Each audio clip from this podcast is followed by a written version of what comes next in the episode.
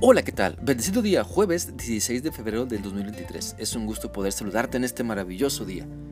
Dios nos ha dado la bendición de la vida, ¿sabes? Así que aprovechemos bien el tiempo para meditar y madurar en la práctica de su palabra. Por eso te invito para que sigamos meditando en lo que la Biblia nos enseña en la carta de Judas. Hoy vamos a leer el versículo 4, el cual dice así.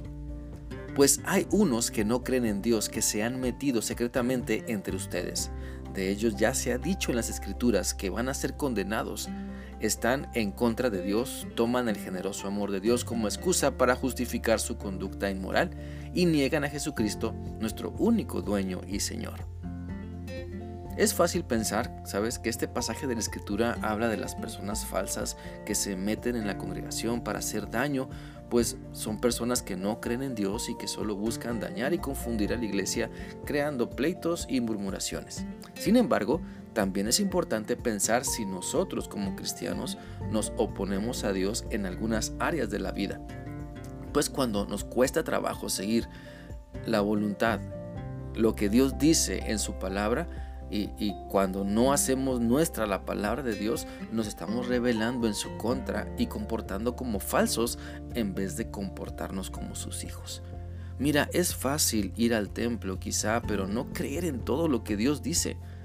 Puede que ya te acostumbraste a un estilo de vida y cuando eres desafiado por Dios, entonces te comportas oponiéndote a Él.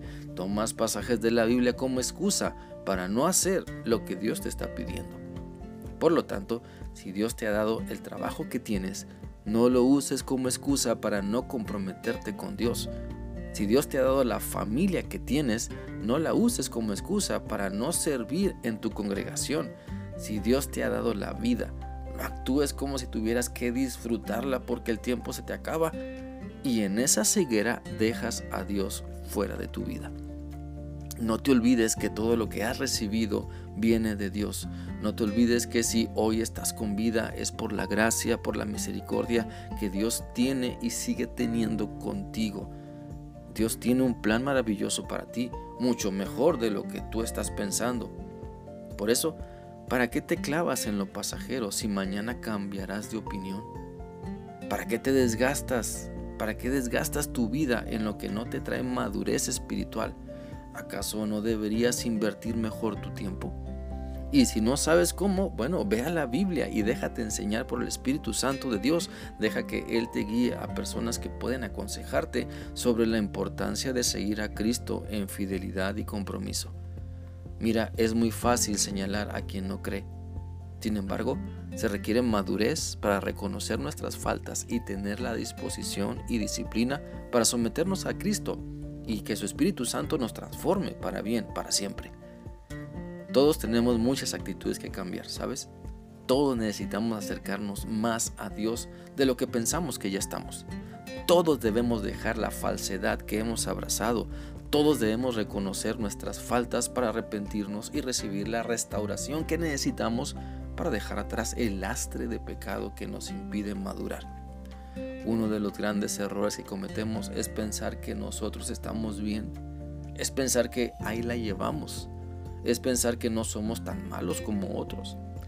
Pero Dios nos dice una y otra vez que compararnos con los demás solo demuestra nuestra negligencia de no querer aceptar la voluntad de Dios en todas las áreas de nuestra vida. La Biblia dice en Romanos 12:21 lo siguiente, no te dejes vencer por el mal, sino derrota el mal con el bien. Y sabes, obedeciendo a Dios, puedes conocer el bien y convencerte de que es lo mejor para ti. Por lo tanto, esforcémonos en nuestra vida. Esforcémonos por tener una buena conducta. Que lo bueno que sabemos triunfe porque lo aplicamos y lo defendemos. Cada día seremos tentados a olvidarnos de Dios, pero resiste cada día. Tu fe es importante, por lo tanto, aliméntala. Tu buen testimonio es importante, así que desarrollalo. Tu tiempo con Dios es vital, así que no lo cambies por nada. En lo personal estaré orando por ti para que puedas aceptar lo que Dios te dice por medio de su palabra y por medio de otras personas que Él quiere usar para alinear tu vida. Estaré orando por ti para que no te enfoques en lo malo, sino que puedas vencer las tentaciones recordando lo que sabes que Dios te ha dicho. Espero que esta reflexión sea útil para ti y que sigas meditando en lo que Dios te ha mostrado hoy. Que sigas teniendo un bendecido día. Dios te guarde. Hasta mañana.